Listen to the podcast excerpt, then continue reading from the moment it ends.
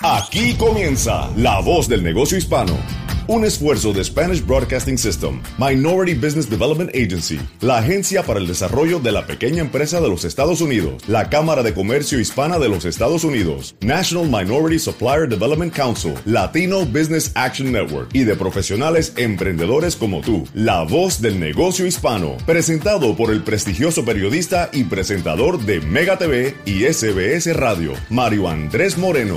Hola, hola, ¿qué tal? Muy, pero muy buenos días, bienvenidos a la voz del negocio hispano a través de todas las emisoras de Spanish Broadcasting System en todos los Estados Unidos y también la isla de Puerto Rico. Siempre durante el fin de semana tenemos esta reunión en la cual podemos comentar con ustedes eh, sobre todo estos testimonios importantes y tenemos invitados muy especiales. Como cada semana, comenzamos saludando al prestigioso Ramiro Cavazos, presidente y CEO de la Cámara de Comercio Hispana de los Estados Unidos, que nos traen el día de hoy unos invitados y unas invitadas absolutamente especiales con testimonios y sobre todo que son personas de diferentes partes de América Latina que han triunfado en los Estados Unidos ayudando a otros dentro de sus cámaras de comercio. Mi querido Ramiro Cavazos, un placer saludarte. Un abrazo en la distancia hasta San Antonio, Texas, desde la ciudad de Miami.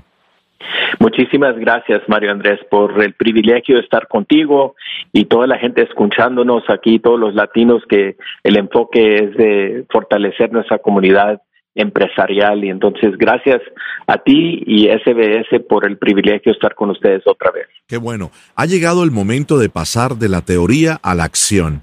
Y tenemos ya con nosotros al señor Carlos Solórzano. Él es el eh, fundador y CEO de las Cámaras de Comercio Hispanas de San Francisco un título muy importante que reúne un trabajo fantástico, no solamente eh, para los hispanos en San Francisco, sino en muchos países. Carlos ya está con nosotros, un abrazo en la distancia, San Francisco. Te saluda el señor Ramiro Cavazos, presidente de la Cámara de Comercio Hispana de los Estados Unidos, y un servidor Mario Andrés Moreno en la voz del negocio hispano. Bienvenido, Carlos.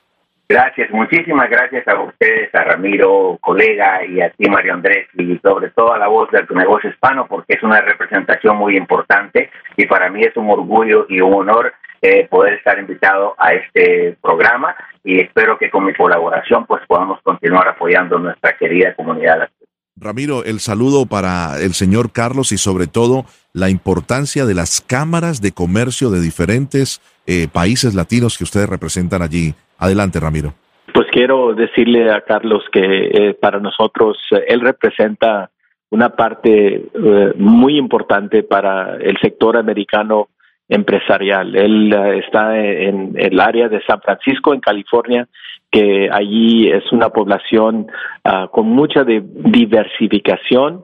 El latino es mayor parte de, de muchos de los sectores y los y las industrias, pero más que nada estamos viendo que ahí en California es donde pegó primero el virus y, están todavía uh, rescatando las comunidades. Y Carlos es un líder que nosotros respetamos mucho porque él uh, es honesto. Y Carlos es un gran trabajador para nuestra comunidad, lo, lo queremos decir uh, en este programa. Gracias por su tiempo, porque está, yo sé, la vida de él muy complicada ahorita, porque él representa varias cámaras que son ah, líderes en la comunidad allí en el área de San Francisco. Y, y gracias, Carlos, por tu liderazgo. A la orden, a la orden, Ramiro.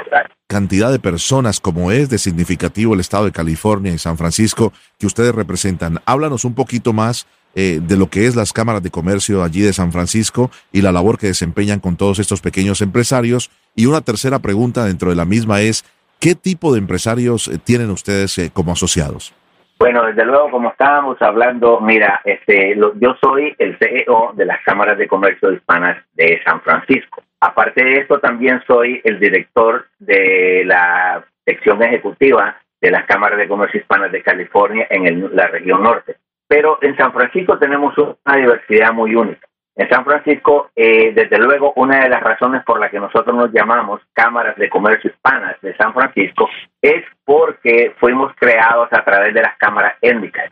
Una un poquito diferente, la mayoría de las cámaras casi siempre dicen son hispanas y tienen representación de, diferente. Por ejemplo, aquí la mayoría son mexicanos en California, eh, como igual en Nueva York, donde yo me crié, eh, puertorriqueño, desde luego, dominicano, cubano, tiene más fortaleza. En cambio, nosotros aquí eh, creamos y había la Cámara de Comercio Nicaragüense Americana, la Cámara de Comercio Guatemalteca Americana, la Cámara de Comercio Bay Area Salvadoreña y la Latinoamericana y del Caribe. Entonces, cada cámara, independientemente, tiene una pequeña voz. Entonces, no había una representación oficial dentro del gobierno a nivel de, de la ciudad, del condado, del estado, del país. Entonces decidimos crear lo que son las cámaras de comercio hispanas de San Francisco para poder tener una sola voz. Aunque todas son independientes y todas celebran eh, sus uh, diferentes uh, eventos, la mayoría tratamos de hacerlo juntos en lo que son los eventos grandes como en septiembre la independencia uh, de Centroamérica y de, y de México y otros otros eventos así, pero esta al hacerlo juntos nosotros hemos creado una voz mucho más potente. Pasamos de tener 50, 100 miembros cada uno a tener más de 900 miembros y representar más de 5.000 negocios en San Francisco del área de la Bahía.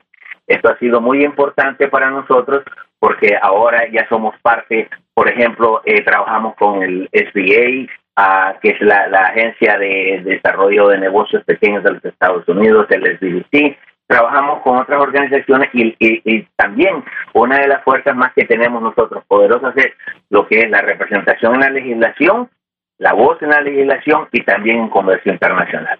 Tremendo. Eh, Ramiro, escuchando a, al señor Carlos Solórzano, nos damos cuenta de la importancia de la participación de la Cámara de Comercio Hispana de los Estados Unidos en cada uno de los rincones eh, del país, ¿no? Y también de la isla de Puerto Rico. Cuéntanos un poco más, eh, Ramiro, o refrescanos, o para los oyentes que nos escuchan hoy por primera vez, eh, ¿cuántos asociados tienen ustedes? ¿Cuántas cámaras tienen asociadas en los Estados Unidos, en la isla de Puerto Rico y sobre todo, momento clave, ¿no? De cómo están enfrentando la actual crisis pandémica.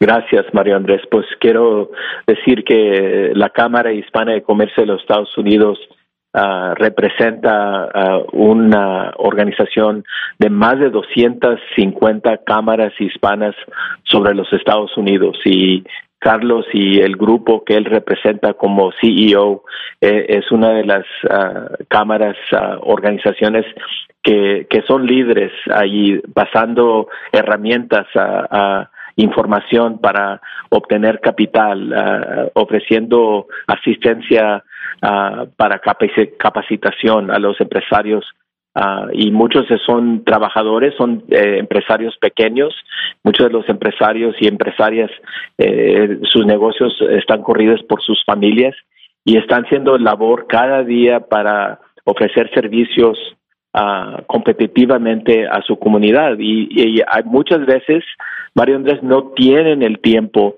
para obtener información o escuchar uh, qué, qué, está uh, pasando en la comunidad que, que, les va a ayudar para ser empresarios mejores. No, el tiempo de ellos es, es dinero, ¿verdad? Entonces, uh, el trabajo que hace Carlos y las cámaras allí es para ofrecerles una, una conexión fuerte al estado de California, a la comunidad ahí de San Francisco y, los municipios y luego el gobierno federal. Entonces nosotros como Cámara en Washington estamos aquí para servir, estamos aquí para aprender qué son las necesidades de los empresarios que Carlos representa. Entonces, para mí me da mucho mucho orgullo tenerlo aquí con nosotros porque ellos están ahorita peleando esa lucha uh, cada día, 24 horas al día, 7 días para cada semana. Entonces, eh, les, les, damos nuestro respaldo para ayudarles y, y, y, también saber que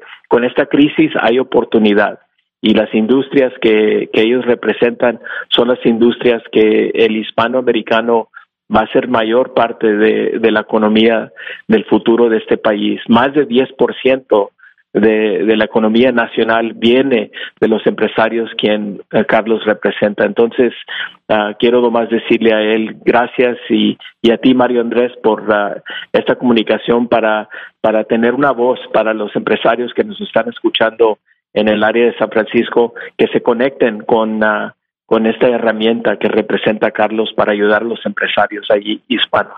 ¿Cómo no? Eh, Carlos, precisamente queríamos cerrar de esta manera. Eh, ¿Cómo pueden encontrar más información eh, las personas, los empresarios, los dueños de pequeños negocios que a veces se han descalificado o autodescalificado, dice, soy tan pequeño que a nadie le importo, no tendré la oportunidad de aspirar a un préstamo de, desastre, el Disaster Loan, el EIDL por sus siglas en inglés, o el, el, el, programa de pago de la nómina. Eh, ¿Cómo pueden encontrar más información con ustedes?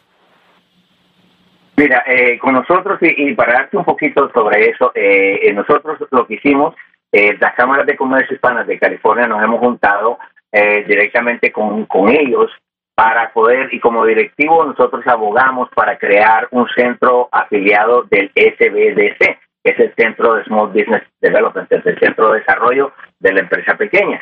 Entonces, a través de eso, lo que nosotros hicimos ha, sido crear una, una agencia pequeña directamente y en español para poder eh, llegar a toda esta gente. Una de las cosas más importantes que hemos tenido es que con la diversidad que tenemos nosotros, tú sabes aquí, aunque la mayoría es eh, mexicano, tenemos nicaragüenses, salvadoreños, guatemaltecos, peruanos, colombianos, venezolanos, eh, chilenos, tenemos de toda una gran variedad, al igual casi que como Queens en Nueva York, me recuerda mucho esa parte cuando vivía allá, que era, era una pequeña Sudamérica, aquí es Centro Sudamérica, ¿ves?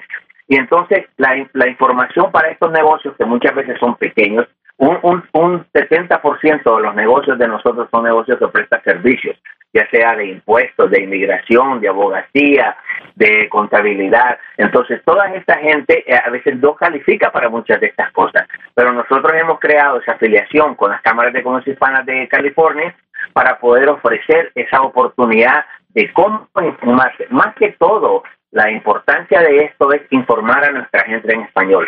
Una de las cosas que pasa es que la generación eh, de los negocios que tenemos acá muchas veces, sobre todo en los restaurantes, taquerías, eh, marisquerías y todo eso, han sido gente ya mayor, o sea, ya de la tercera edad.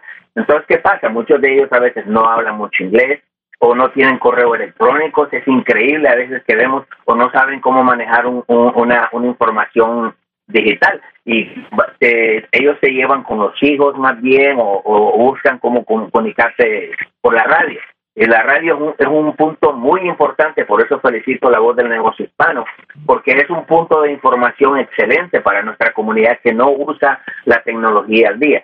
Entonces, con ellos hemos hecho esfuerzos extra, extra, extraordinariamente para llegar a un de ellos, para llamarlos directamente. Nosotros eh, recibimos aproximadamente de 30 a 50 llamadas diarias mínimo, solo de negocios pequeños que no hablan inglés, que están buscando. Ahora, otra cosa muy importante dentro de esto es que hemos estado trabajando para poder ayudar. Sabes que hay mucho negocio que estaba prosperando, que ahora está cerrado, en las cuales los dueños son indocumentados. Tú sabes que hay una guerra prácticamente contra los indocumentados, específicamente contra la comunidad latina.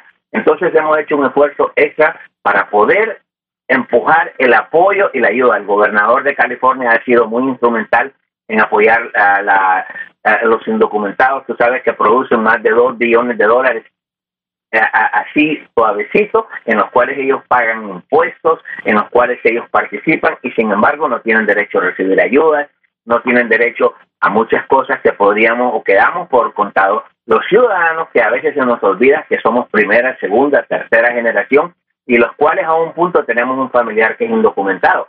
Entonces, en estos negocios tenemos que hacer esfuerzos, esfuerzos extras para apoyarlos. Fantástico. Ellos pueden conectar con nosotros en las cámaras de comercio hispanas de California. Muy bien. Y a través de todos los Estados Unidos, a través de la Cámara de Comercio Hispana en todos los Estados Unidos. Carlos, un placer tenerte en la voz del negocio hispano a través de las emisoras de SBS. Gracias por tus generosas palabras hacia la misión que hace nuestra compañía Spanish Broadcasting System. Y también, mi querido Ramiro, como siempre, es un honor compartir contigo este programa y sobre todo agradecerte lo que están haciendo para todos los empresarios hispanos a través de la Cámara de Comercio Hispana en los Estados Unidos. Un abrazo a los dos en San Antonio y en California. Un abrazo, Mario Andrés. Igual, muchísimas gracias. Saludos a todos y quédense en casa. Cuídense. Estás escuchando La Voz del Negocio Hispano con Mario Andrés Moreno. Recuerde, si usted tiene alguna pregunta que quiera referirla a nosotros, puede hacerlo a través de nuestra página de internet, lavozdelnegociohispano.com. Allí, en español, le contestaremos todas sus preguntas. Continuamos en La Voz del Negocio Hispano y es un verdadero honor porque hay mujeres que han hecho un trabajo extraordinario por décadas en los Estados Unidos, mujeres hispanas y una de ellas es nuestra invitada a continuación, la señora Rosa Santana. Ella es la fundadora y CEO de Santana Group, una organización que provee soluciones eh, transformativas de subcontrataciones a diferentes eh, escalas a muchas empresas en los Estados Unidos. Señora Rosa Santana, un verdadero honor. Usted es parte de la voz del negocio hispano en los Estados Unidos. Bienvenida. Muchas gracias. El gusto es mío de estar aquí con ustedes. Rosa Santana es una empresa de propiedad de una mujer hispana que ha escalado a lo largo de los años convirtiéndose en un proveedor de primer nivel eh, para Toyota. Yo diría de primer nivel eh, ha estado usted por los últimos eh, años. Cuéntenos un poquito, señora Rosa, de su resumen como es el Grupo Santana. Ok, con mucho gusto. Este, pues el Grupo Santana comenzó con el lanzamiento simultáneo de Integrated Human Capital que es una empresa de, capital humano, y Workforce Management en México también, que es el proveedor de capital humano, en el 2002. Después añadimos a Diversa, nuestro proveedor de servicios gestionados, que en Estados Unidos le llamamos un MSP, y luego, después de eso, Odeana, que presta servicios de subcontratación de procesos empresariales, BPO, y adentro de eso tenemos un call center. Y luego Forma Automotive, que, que pues empezamos hará como seis, seis años y medio, con Toyota, donde somos la primera empresa de propietaría hispana en función de proveedor directo de, de primer nivel de Toyota. Y en Forma, pues ensamblamos las cajas de la, de la camioneta Tacoma. Mm. O, sea, nosotros proveemos todas las partes, este, las ensamblamos y le vendemos a Toyota una caja este, de Tacoma totalmente ensamblada. Qué maravilla. Eh, ¿Es Toyota uno de sus principales clientes, señora Rosa Santana? Toyota es uno de nuestros clientes más significativos. El impacto pues que ha tenido Toyota con nosotros, este, en nosotros, ¿verdad? Nos ha permitido proporcionarles tanto a ellos como a nosotros, nuestros otros clientes un mayor valor de sostenibilidad a través del tiempo porque pues hemos mejorado nuestros servicios continuamente utilizando el sistema Toyota Production System, TPS, que es famosísimo mundialmente. Es muy conocido a nivel mundial. ¿Cómo les ha impactado? Entendemos que por estas eh, próximas semanas eh, el mundo automotriz trata de empezar nuevamente a, abrir sus ensambladoras y lo demás. ¿Cómo les ha impactado a ustedes y cuál sería el ejemplo y el consejo que le puedes contar a todos los empresarios y pequeños empresarios que nos escuchan en los Estados Unidos de cómo ustedes han vivido detenerse de trabajar, cómo has podido trabajar con todos tus asociados y ahora empezar a proveer nuevamente tus servicios a Toyota? Pues eh, claro que ha sido este pues muy dificultoso, ¿verdad? Este no hay negocio que no ha sido afectado en alguna manera con esta pandemia, pero pues algunos de nuestros negocios han sido más impactados que otros. Uno de ellos es pues el ensamblamiento de, de las cajas de, de la Tacoma para Toyota. Este, y pues como nos hemos nosotros ha manejado ahora en ese tiempo. Lo más importante, ¿verdad?, es que, nos, que nuestros equipos, nuestra gente, esté sana, salva, todas nuestras empresas, de un modo o de otro, este, eh, prestan servicio a ya sea a Toyota directamente o a uno de los de los proveedores de Toyota. Así es que pues ha sido duro, ha sido nos ha pegado bastante fuerte, pero pues estamos ya listos para volver, para regresar. Nuestra gente este le damos gracias a Dios, ¿verdad? Que no hemos tenido que descansar a nadie, no hemos tenido que este dejar de pagarles a nuestros empleados y pues claro que lo mejor y lo más importante para nosotros es que pues hasta ahorita todos están sanos y salvos. Qué maravilla. O sea que ha encontrado, como todos los empresarios en los Estados Unidos, a alto o mediano o bajo nivel, eh, han encontrado desafíos. Ha habido desaceleración en los negocios debido a esta crisis, señora Rosa Santana. Sí, bastantes, ¿eh? muchos, muchos desafíos. Y pues en realidad, eh, eh, en, en, como empresaria, este, mujer empresaria, ¿verdad? Este, siempre tenemos esos desafíos, ¿verdad? Pero ahora sí ha sido muy, muy interesante y muy dificultoso. Pero bueno, lo bueno es que Toyota es como una parte de nuestra empresa, somos partners, no nos tratan como un como un proveedor nada más, ¿verdad? Y trabajamos muy muy en conjunto con ellos para hacer las decisiones que tenemos que hacer para retener a la gente, para pagarles a nuestra cliente y para tenerlos listos para cuando volvamos a trabajar. Interesantísimo. más que nadie, usted conoce exactamente lo que es trabajar a los dos lados de la frontera, Estados Unidos y México. ¿Le afecta a usted la, la infraestructura de trabajar a ambos lados de la frontera, señora Santana? Pues sí nos afecta de, de varias de varios modos, ¿verdad? Este nuestro supply chain, claro, que está pues en ambos lados de la frontera. Así es que, pues para nosotros, sí, este, eso nos afecta muchísimo porque, como dice usted, verdad, ya vamos más o menos de salida en Estados Unidos, pero en México no es necesariamente igual. Así es que estamos nosotros empezando a ver cómo vamos a, trabajar con nuestros supply chain partners para tener las partes y todo lo necesario para poder hacer el trabajo y sacar el trabajo que tenemos que hacer para Toyota, ¿verdad? Pero bueno, estamos trabajando entre todos ya como, o sea, el OEM que es Toyota, nosotros como que somos Tier 1 y luego los proveedores de Tier 2 para poder figurar y, trabajar en conjunto, como le digo, para sacar el trabajo, ¿verdad? Señora Rosa Santana, no sabe la enorme alegría que tenemos y el placer y el honor de compartir con una persona como usted. La gente ve el éxito, no conoce el camino y usted ha tenido un camino que ha labrado a tesón como hispana en los Estados Unidos a través de su gran corporación de Santana Group. Un placer saludarla y que esté muy bien. Un abrazo en la distancia hasta San Antonio, Texas. Muchas gracias, hasta luego. La señora Rosa Santana, presidenta y fundadora de Santana Group desde San Antonio, en la voz del negocio hispano a través de SBS Radio en todas nuestras emisoras de los Estados Unidos y también la isla de Puerto Rico. Si usted tiene cualquier pregunta puede comunicarse con nuestra página de internet, remitirla allí, la voz del negocio hispano.com. Ya regresamos. Estás escuchando La Voz del Negocio Hispano con Mario Andrés Moreno. Continuamos en la voz del negocio hispano a través de nuestras emisoras de SBS en los Estados Unidos y Puerto Rico. Vamos a saludar a la señora Arisleida Santiago, ella es una empresaria hispana, radicada en la ciudad de Nueva York, sus negocios en el área de la belleza. Muy, pero muy bienvenida a la voz del negocio hispano. Tú eres la voz del negocio hispano, Arisleida, ¿cómo estás? Hola, Mario Andrés. gracias por la invitación. No, para nosotros eh, muy contento de tenerte. Ya, ya escucho que como siempre, eh, muy transitada ahora a la Nueva York. Esto te ha beneficiado en tu negocio, ¿verdad? Sí, correctamente. Nosotros nos tocó entrar en la segunda etapa y estamos trabajando en el día a día. ¿Cómo, ¿Cómo les ha ido? Cuéntanos un poquito de tu experiencia, de qué es tu empresa, cómo se llama tu empresa, qué realizan en el área de la belleza y cómo han sido estos tres meses y medio terribles de estar cerrados, de no poder trabajar, de no poder ofrecer sus servicios.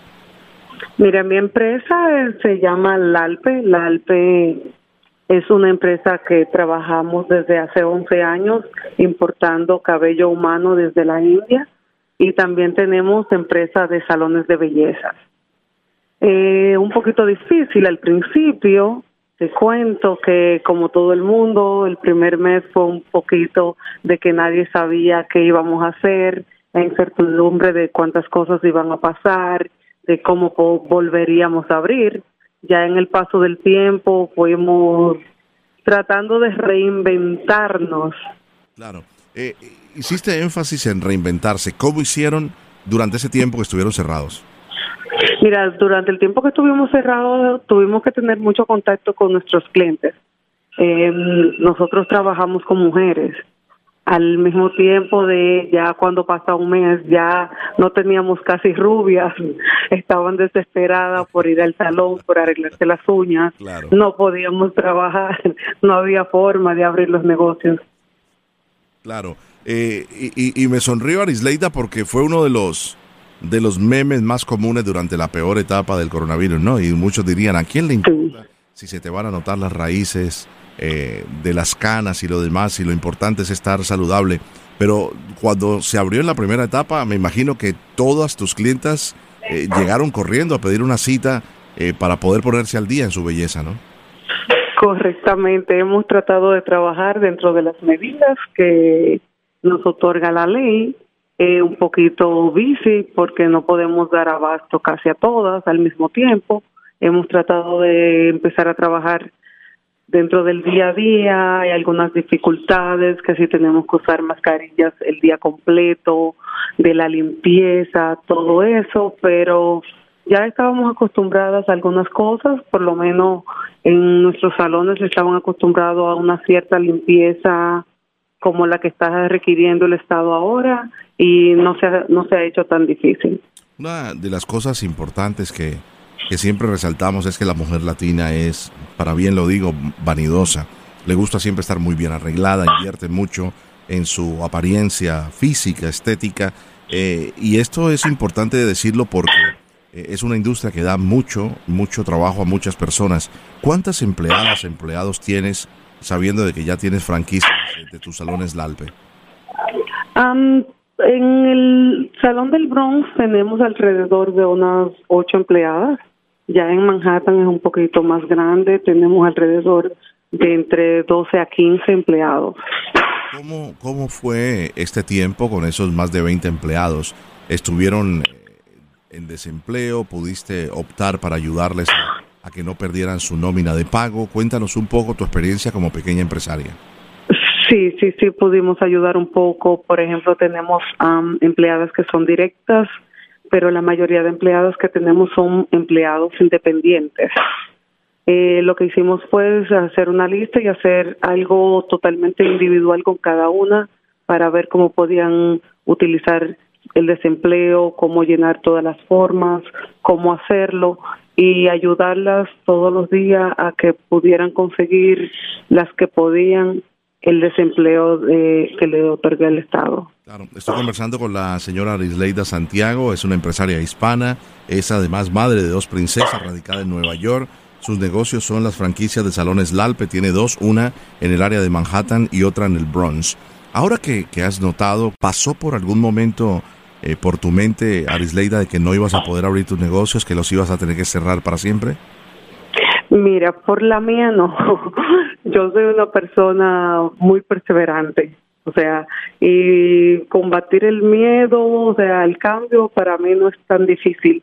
Pero dentro de la empresa que tenemos, de la importadora, trabajamos con muchos salones de belleza y tenía muchas clientes que me llamaban, mira, yo voy a tener que cerrar, eh, yo no voy a poder pagar tanto tiempo de renta, los clientes ya no lo voy a tener, o sea, muchas cosas que ella, para ellas era, era muy difícil entender. Lo que nosotros tratamos de hacer es decirle lo que nosotros estábamos haciendo, el contacto que estábamos teniendo con nuestros clientes y cómo hacer las cosas inmediatamente el Estado decidiera que podíamos abrir los negocios. Claro. Y creo que eso los ayudó mucho. Bueno, eso, eso nos alegra muchísimo. Tu mensaje para eh, los pequeños o pequeñas empresarias que te están escuchando en nuestro programa, que sienten que el negocio como tal, el distanciamiento, no están pudiendo eh, recibir a los clientes que normalmente recibían, el número, los ingresos no son los mismos. ¿En qué, en qué tipo de ingreso estás tú ahora de 1 a 100%? ¿En, ¿En qué porcentaje estarías tú? Yo te puedo decir que yo estoy en un ingreso casi igual a un 90%. Okay. El 10% es simplemente porque no puedo rellenar el salón con tantas personas como antes por tener el control de la cantidad de personas que tengo dentro del salón. Pero mis clientas han seguido, o sea, han hecho sus appointments, las que no hacían citas ya ahora están acostumbradas a hacerlo. Hemos tratado lo más que podamos de trabajar un poquito más concentrado de uno por uno y saber ya cuando ya van a llegar qué le vamos a hacer, tener todo listo, todo arreglado. Y eso nos está ayudando más con el trabajo. Podemos hacer más clientas en un tiempo más limitado. Ok. Em, ¿Cómo es la, la situación de los cambios que tuviste que hacer? El otro día yo pasé por un lugar donde eh, me toca comprar algunas cosas para, para, el cabello, para mi esposa y lo demás, y, y les distribuyen a todos ustedes los centros de, belleza, y, me decían, ah, hubo que hacer cambios, ¿no? Tener unos cristales para quienes hacen las uñas, eh, una especie de plásticos, eh, separadores, ustedes tienen que usar una especie de petos desechables para no tener contacto con las personas, guantes y lo demás. ¿Esto generó ingreso, eh, generó gastos diferentes a los que tenías, eh, Arisleida, en tus negocios? Sí, ah, genera un poco más de gastos. Por ejemplo, nosotros estamos acostumbrados a tratar al cliente de brindarle café, que brindarle una mimosita, cosas así, para que el cliente se sienta cómodo, un té. Ahora estamos que todo tiene que ser plástico. Por ejemplo, hubieron algunas cosas que tuvimos que hacer dentro de los locales para la distancia entre un cliente y otro. Mm, tremendo, tremendo. Bueno, eh, es parte de la, de la nueva normalidad que estamos viviendo. Eh, eh, las, las personas que trabajan contigo mayoritariamente son latinos, ¿no? Sí, mi personal casi completo es latino. Y hay una situación, tú decías el tema del cafecito, pero si algo hace uno en la peluquería y sobre todo las damas es conversar. Me imagino que todo eso. Correcto. eso, eso está un poquito limitado porque al tener que todos estar dentro de, de la peluquería con, con la boca cerrada, es un poquito más difícil. Eso, eso es lo más difícil que se nos está haciendo. Tremendo. Eh, Arisleida, eh, es un placer tenerte en el programa. Te felicitamos por tu positivismo. Eres el rostro de, la voz del negocio hispano en los Estados Unidos. Arisleida, gracias por estar en el programa. Eh, gracias a ustedes por la invitación. Cómo no, Arisleida Santiago, ella es empresaria hispana, es la dueña de las franquicias de salones de belleza Lalpe, con sede en Manhattan y Bronx en y es la voz del negocio hispano. Gracias, Arisleida. Gracias a ustedes. Para cualquier pregunta o para comunicarse eh, con cualquiera de nuestros invitados en el show, puedes eh, hacerlo a través de la voz del negocio hispano.com o enviarnos un correo electrónico a la voz del negocio hispano arroba sbscorporate.com. Estás escuchando La Voz del Negocio Hispano con Mario Andrés Moreno. Continuamos en La Voz del Negocio Hispano a través de nuestras emisoras en los Estados Unidos de Spanish Broadcasting System y también en Puerto Rico. Me place saludar ahora a una mujer que vio en sus familiares, precisamente en las mujeres de su familia, eh, la imagen de emprendedoras. Y me refiero a la señora María Luisa Boyce. Ella es la vicepresidenta de Asuntos Públicos Globales de la compañía UPS. La saludamos desde Virginia y tiene sus oficinas en Washington. Un placer saludarte, María Luisa. Bienvenida a La Voz del Negocio Hispano por SBS. Gracias, es un honor para mí poder estar aquí con ustedes. Gracias, María Andrés. Cuéntanos de tus antecedentes eh, en, tu, negocio, de tu hoja de vida, cómo llegas a esta importante eh, posición dentro de la compañía UPS, una de las principales en los Estados Unidos de entrega de paquetes. Claro que sí, María Andrés, gracias por la oportunidad. Te mencionaba, quería mencionar, empecé con mis abuelitas porque creo que mi abuelita Carmen y mi abuelita María Luisa en Colombia eh, empezaron con ese escrito emprendedor. Mi abuelita Carmen no sabía ni leer ni escribir y con su propio trabajo construyó su propia casita en el sur de Bogotá y abrió su propia pulpería o, o tienda para vender cosas y, y con mucho trabajo, fe en Dios y, apoyo a la familia salió adelante. Y mi abuelita María Luisa, eh, ella eh, pues muy emprendedora, se, era de la, la que ayudaba a que los niños vinieran, iba a ayudar a las mamás que iban a dar a luz y cosía y vendía ropa y así pudo eh, pagar por la educación de sus hijos.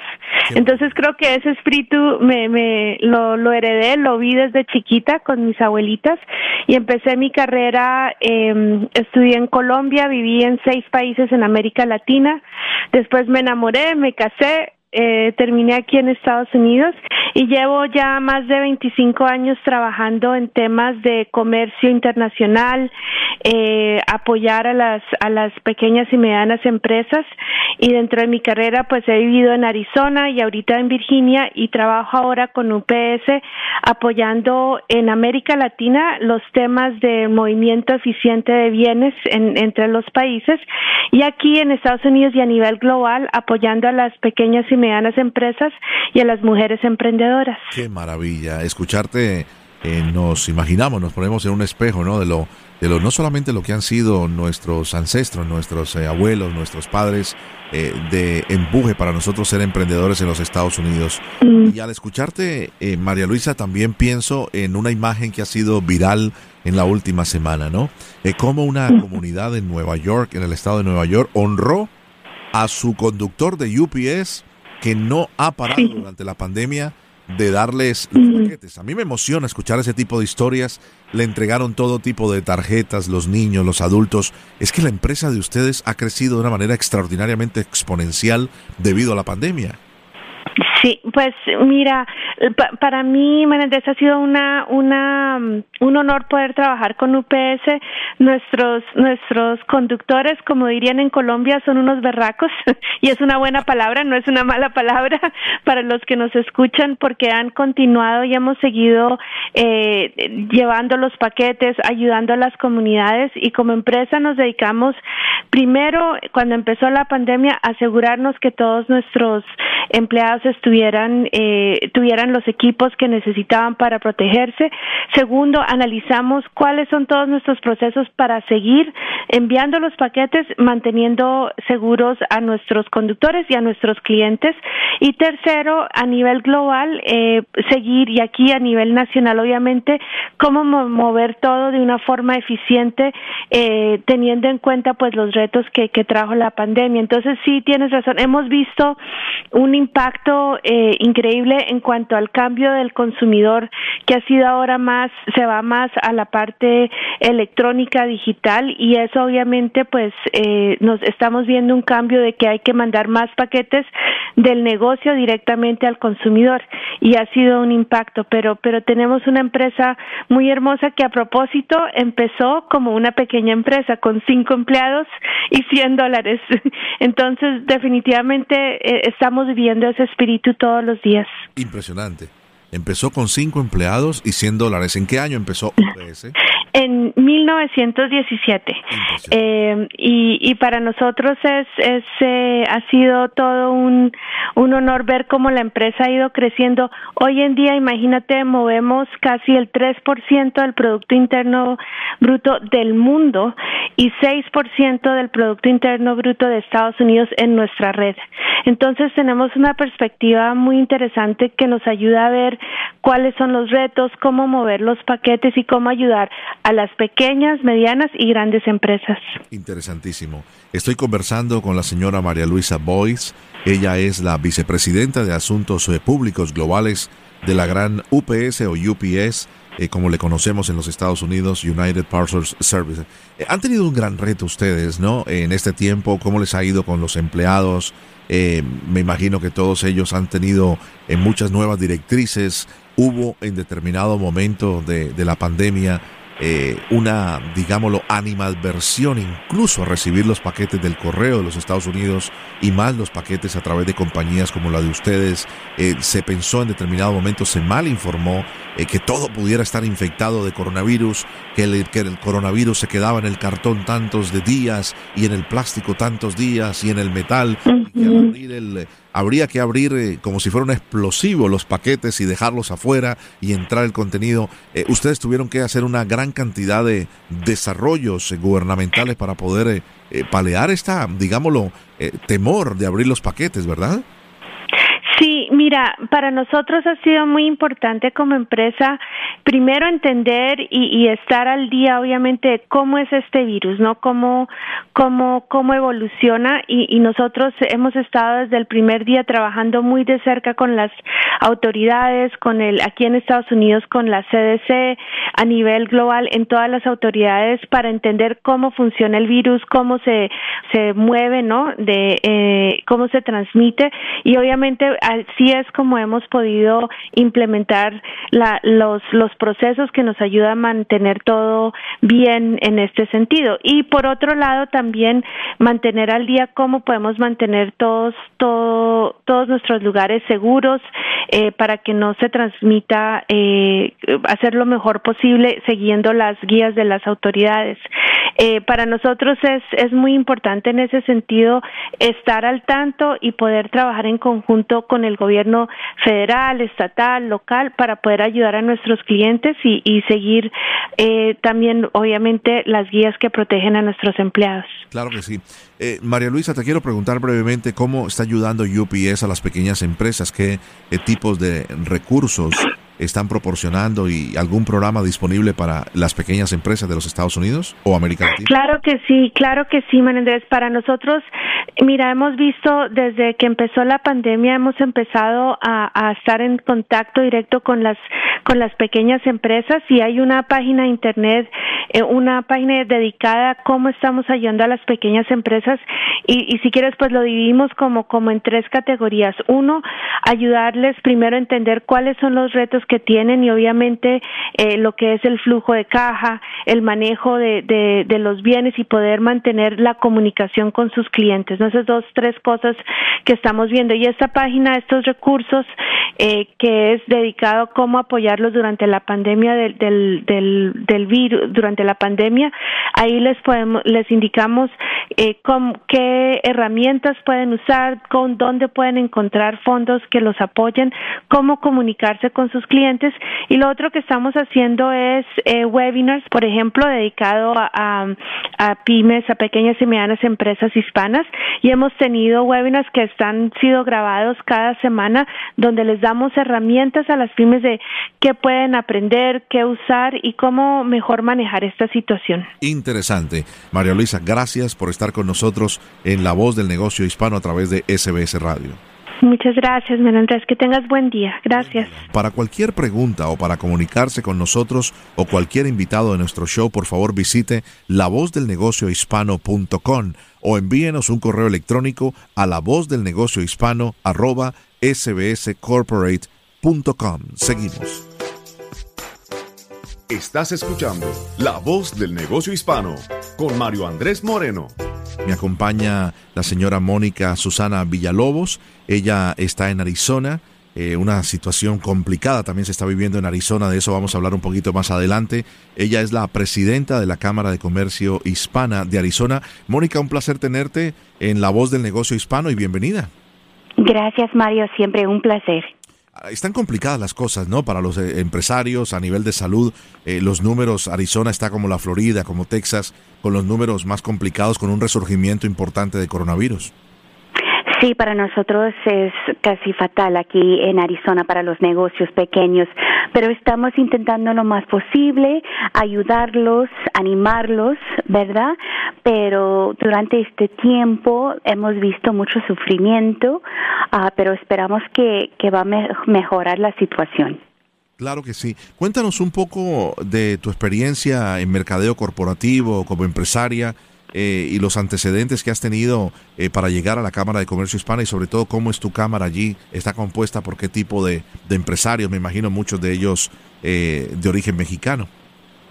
Sí, aquí en Arizona es un mercado súper interesante, uh, principalmente mexicano, pero a mí siempre me ha interesado el potencial que tienen los latinos aquí en Arizona y por eso durante mi carrera siempre en mercadeo uh, con diferentes uh, diferentes compañías y luego como um, como dueña de, un negocio en Nueva York también, pero últimamente regresé aquí a Arizona para ojalá hacer un poco de, ofrecer un poco de ayuda, a hacer un impacto aquí.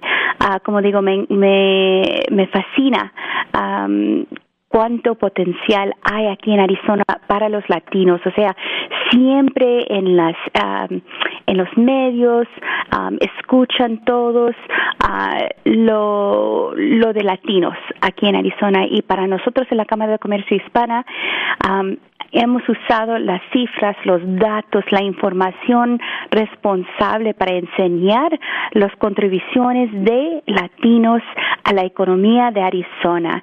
Y por eso mismo empezamos eh, una, una, una iniciativa de becas para regresar dinero a la comunidad, a esos negocios, para que puedan funcionar y también sobrevivir la pandemia. Interesantísimo. Qué bueno. Eh, no me quiero adelantar eh, tanto en estas buenas noticias porque siempre que hay desafíos hay oportunidades. Ya nos empiezas a hablar de las oportunidades que tiene la Cámara de Comercio Hispana de Arizona. Cuéntanos un poco de esos desafíos que te mencionan los miembros, los dueños de pequeñas empresas aquí en el estado de la Florida, donde eh, emitimos este programa, desde donde emitimos este programa, uno de los graves problemas los han tenido los restaurantes, que ahora mismo se ven abocados a un segundo cierre. Dicen, tal vez no vamos a soportar un mes o un mes y medio nuevamente con las puertas cerradas, solamente vendiendo comida para take out y en las mesas al aire libre. Aquí, igual que Arizona, hace un, un, calor terrible y es muy difícil comer al aire libre. Entonces, los empresarios hacen números. Eh, mi querida Mónica, dicen: los números no nos dan, vamos a tener que cerrar. Cuéntanos de los desafíos que enfrentan allí tus asociados de la Cámara de Comercio Hispana de Arizona. Bueno, la verdad, Mario, es que estamos en lo mismo aquí y ahora que la temperatura está, vamos a pegar 120 esta esta esta semana. Um, todos está todos están sufriendo la verdad y hemos visto lo mismo con restaurantes. Nosotros hemos intentado ayudarles con unas estrategias de cambiar el método que pueden uh, ofrecer servicios. En, en el caso de restaurantes, por ejemplo, hemos ayudado a cambiar esos meseros y meseras a embajadores de takeout o embajadores de entrega, ¿verdad? Uh, pero todo va a cambiar el sistema en que funcionan los negocios aquí en Arizona. Uh, desde el principio, cuando Arizona fue uno de los últimos, uh, últimos estados para cerrar y uno de los primeros para abrir. Y lo que, lo que nosotros uh, trabajamos con, con, los negocios y que lo que nos dijeron fue que, mira, nosotros podemos, podemos sobrevivir um, cerrar una vez, pero dos, tres, cuatro veces, no, eso es fatal para un negocio, ¿verdad?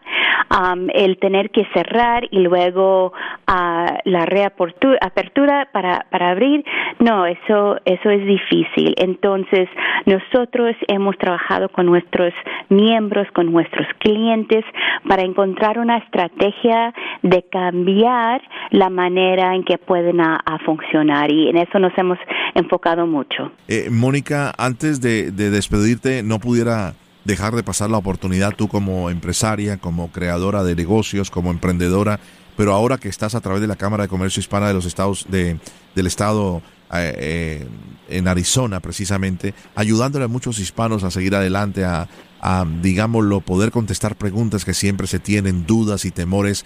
¿Qué consejo le darías a los dueños de negocios en estos momentos que te puedan escuchar y tengan temor de seguir adelante que piensen de que esta situación de verdad que nos ha afectado económicamente a todos, pero que quieren, como se dice popularmente, eh, tirar la brocha, bajar los brazos y cerrar las puertas de su negocio. Sí, para nosotros es que el, el mensaje um, es no están solos, ¿verdad? Últimamente estamos aquí uh, directamente para ofrecerle servicios, consejos, recursos, lo que sea, hasta como digo las becas que tenemos para esos negocios, uh, para esos negocios pequeños que quieren a sobrevivir, uh, pero que no pierden la fe, que que siguen con la lucha, que estamos aquí con ellos y que les podemos ay ayudar, pero yo sé que a veces nos sentimos muy orgullosos y, y no queremos pedir ayuda, pero este es el tiempo que nuestra comunidad puede ayudar um, y, espero que se comuniquen um, con nosotros para que les podemos uh, ayudar y ojalá que el negocio de ellos um, tiene hasta más éxito, aunque estamos en, en medio de esta pandemia y de eh, cerrando negocios, uh, pero ojalá podemos ayudarles a sobrevivir esto. ¿Cómo no? Mónica, muchas gracias por estar con nosotros. Tú eres la voz del negocio hispano y gracias por estar en nuestras emisoras de SBS Radio. Gracias, Mario. Que tengas una, un feliz resto de día y un comienzo de semana excelente allí en Arizona. Gracias, Mónica, por estar con nosotros. Es Mónica Susana Villalobos. Ella es la presidenta y CEO de la Cámara de Comercio Hispana de Arizona. Recuerde, si usted tiene cualquier pregunta eh, sobre nuestro programa o sobre alguno de los invitados, puede escribirnos a nuestra página de internet la voz del negocio hispano.com la voz del negocio hispano.com o enviarnos un correo electrónico a la voz del negocio hispano arroba sbscorporate.com. En nombre mío y de todo el equipo, soy Mario Andrés Moreno. Que tengan un feliz día y muchas gracias.